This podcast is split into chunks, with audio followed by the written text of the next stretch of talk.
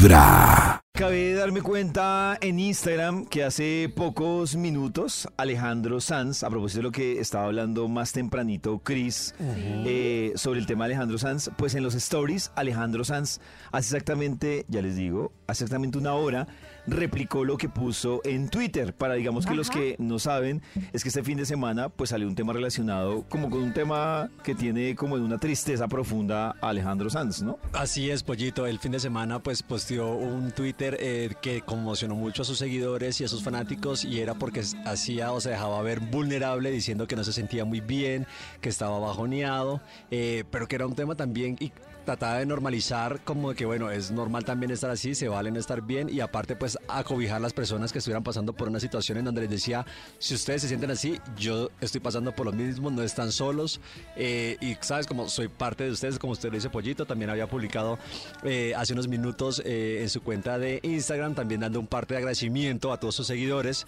en donde decía, estos días he recibido mucho cariño por diferentes vías y les agradezco muchísimo todo, a todos.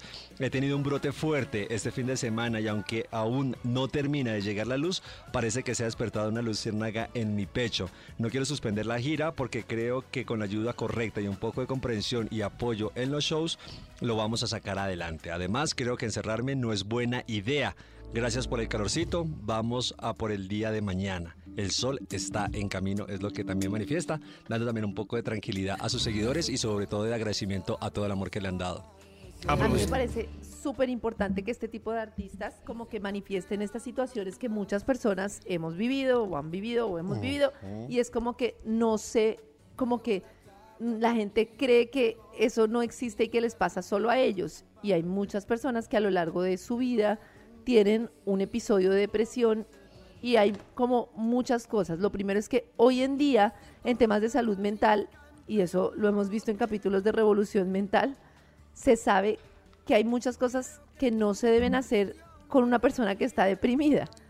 Y entonces a mí me parece que cuando uno no sabe, pues uno siempre, como que lo más importante es que la persona sepa que tiene a las personas ahí al lado, pero no empezar como a minimizar lo que tiene la persona, como obligándola a estar bien a las malas, que es una de las cosas que hacemos, como, pero, oh, pero, pero si lo tienes todo, pero disfruta de lo que tienes, pero no sé qué porque es como negar la emoción de la persona que de hecho ya está sintiendo un, dolor grande. Entonces, es como que las personas ven como, pero este que tiene eh, fama o que tiene dinero o que tiene esto, ¿cómo le va a pasar eso? No, pues se queja por nada, no, pues si viera cómo estoy yo. ¡Ay, va al cielo y va llorando! Exacto, y es como entender que la depresión y esos estados mentales son de mucho riesgo, son situaciones muy difíciles que muchas veces no tienen la visibilidad por parte de las empresas de todo, de la dificultad que tienen y que son pues momentos en que, los que la persona necesita pues ayuda profesional, no ayuda solo, o sea, sí necesita círculos de apoyo y de todo, pero también necesita ayuda profesional. Y a mí me sorprende muchísimo los comentarios de la gente que le hace, acércate a Cristo, te hace mucha falta. Eh, pues es una opción, si le funciona. Hay gente que le funciona. No, pues si le funciona está bien, pero es como, o sea, encima de todo. No funciona Cristo. exacto, exacto. Como.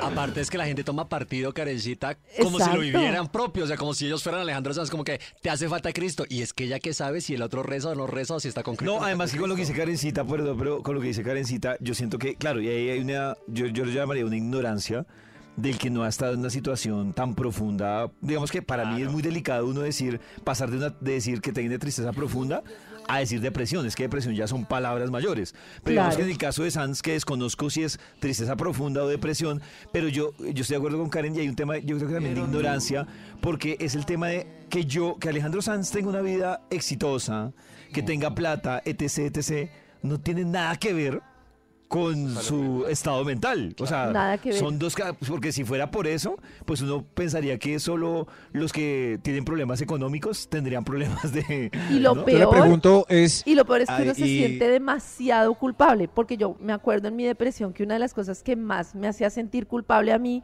es que, pero tengo mis hijas vivas, pero tengo trabajo, pero tengo esto, ¿cómo me voy a sentir, cómo me voy a sentir así? Entonces era como que era como mayor el dolor de pensar que supuestamente yo era una desagradecida con la vida Y entonces claro. no entendía que igual, independientemente de todo lo que tuviera, pues era como una tristeza muy profunda porque no había atendido muchas cosas en mi vida. Además que imagino, Carita, tú que has vivido una situación, pues de lo que nos has compartido, de lo mucho y lo poco, eh, yo creo que también se vuelve un tema de autosabotaje y sentirse mal el hecho de que llegue alguien, tú te sientas así y alguien te diga, no, pero usted quejándose, y cuando, como cuando le dicen a uno, Claro. ¿cuántos niños muriéndose de hambre? Yo creo que también se vuelve un Exacto. Sí. autosabotaje Uy, en el que para uno se da duro. Terrible, yo decía, pero si yo lo tengo todo, pero si yo, además me La costaba pregunta- mucho no estar para mis hijas, eso era Pero durísimo. Karencita no puso en redes sociales estoy triste y deprimida con una foto.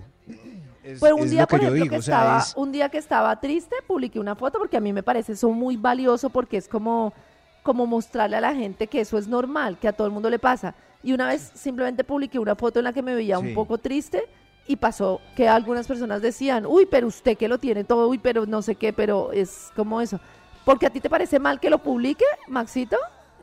No sé, no sé, si uno lo publica se expone a todo este tipo de comentarios porque Sí, afuera hay de todo. Entonces no sé si se le devuelva a uno peor la depresión poniendo que uno está deprimido en redes. Lo que pasa Sí. es que yo digo Karencita y Maxi, lo que pasa es que él trata también de lo que decía también Karencita, de, tener- de darles como de aliento, como, oigan, a ustedes no son los únicos que le pasa, si usted se está sintiendo, yo estoy igual.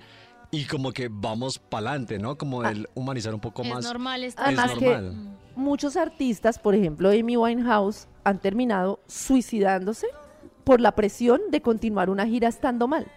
Eso no tiene sentido. Es como si cancelo la gira, todo el mundo ha comprado unas boletas, ¿sí me entienden? Para mis conciertos. Tengo que salir a decirles, qué pena, están triste, estoy triste, pierden su plata. Nadie, o sea, ningún mortal que dice, yo no tengo fama ni nada como usted, Alejandro Sáenz, yo no tengo nada, pero imagínate la presión.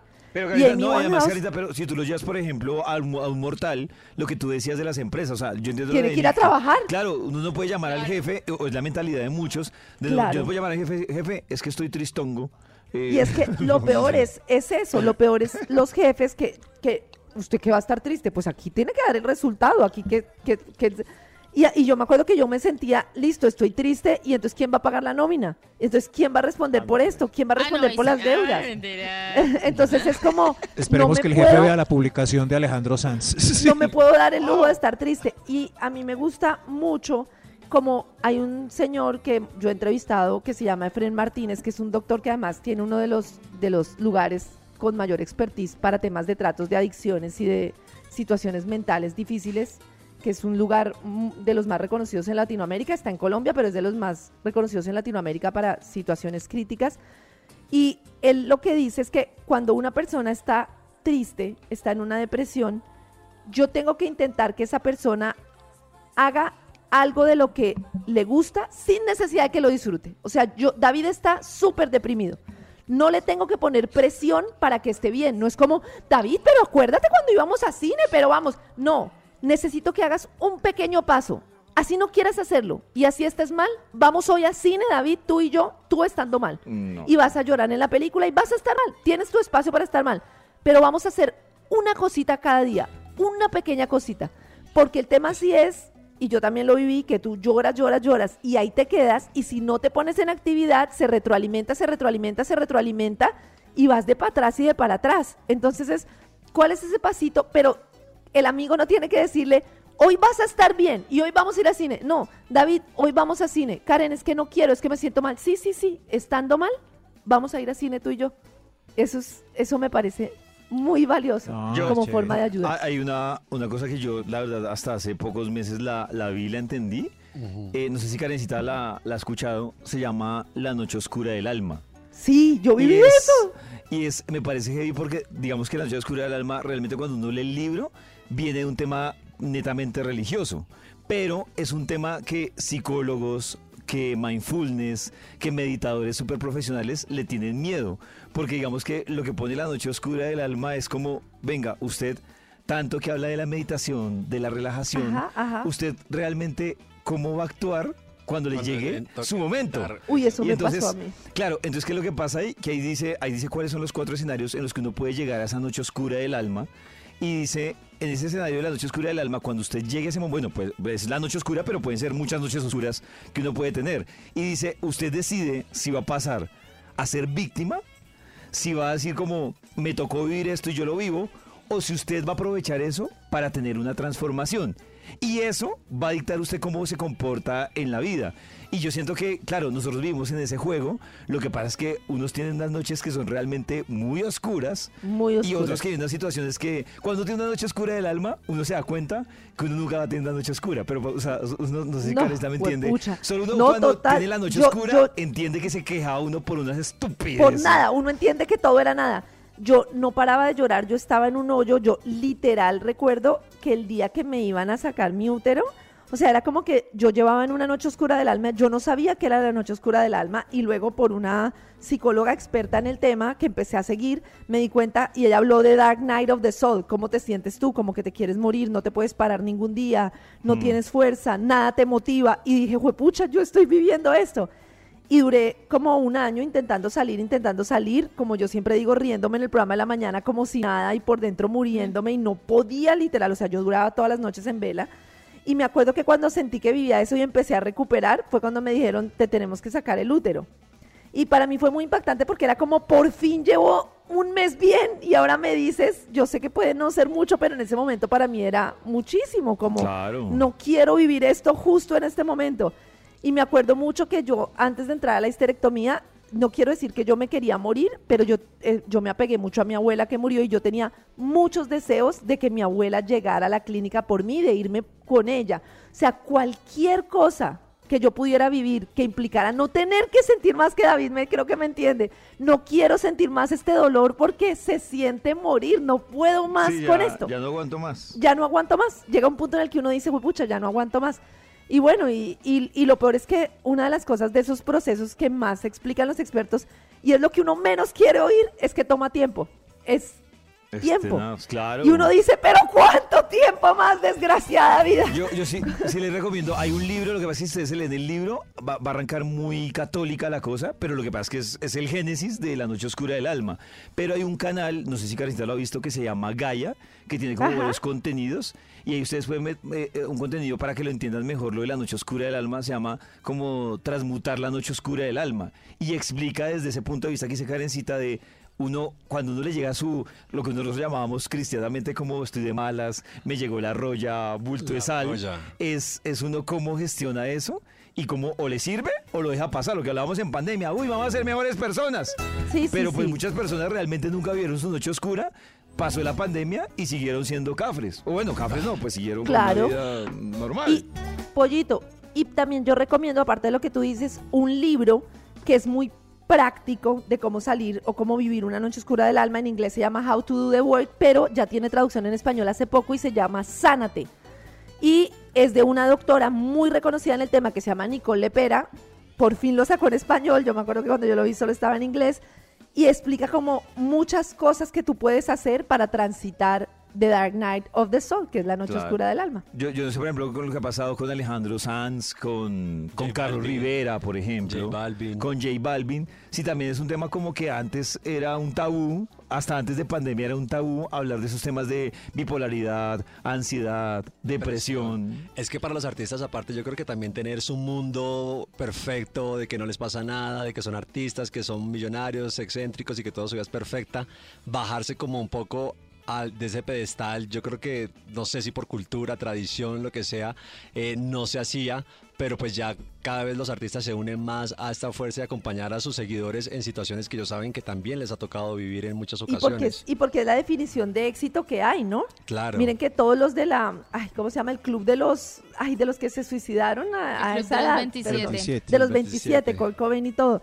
Cuando uno ve el documental de Amy Winehouse, es impresionante. A mí me impresiona mucho cómo ella está pasando por esa situación oscura y el papá la graba para vender imágenes a un documental. O sea, es como, No. de verdad, señor, usted, ¿qué le está No, pasando? O sea, por favor. Y claro, termina con ella suicidándose. No. O sea, es, es un tema, a mí me parece que eso que ha pasado de la cantidad de gente que no ha superado ese momento es una alarma para que veamos la gravedad de la situación. Sí, Porque claro. eso además, como la situación con la que vivió David, la que hemos vivido, el problema es que a lo largo uno cree que es una cosa como sentimental. No es sentimental, o sea, no sé cómo explicar.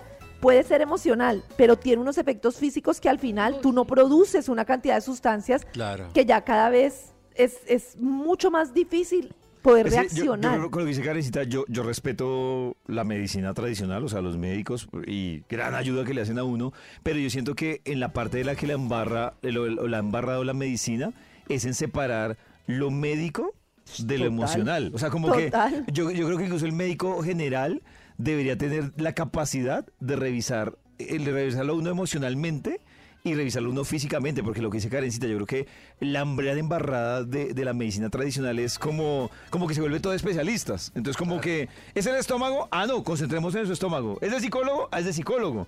Y se ha encontrado incluso que hay muchos temas que están relacionados con cómo uno se alimenta, que puede afectar a uno en, en los términos del estado de ánimo y todo. Y yo creo que esa separación, o sea, yo creo que lo ideal, el mundo ideal para mí, es que un día, y ya lo están haciendo varios médicos, que eso me parece interesante, es unir todo. O sea, usted tiene ese problema de salud, pero venga, ¿qué ha pasado en su vida? Está triste y lo tratan a uno. que le no- lele. Sí, no como o sea, de verdad, que le pesa, qué es lo que le está doliendo.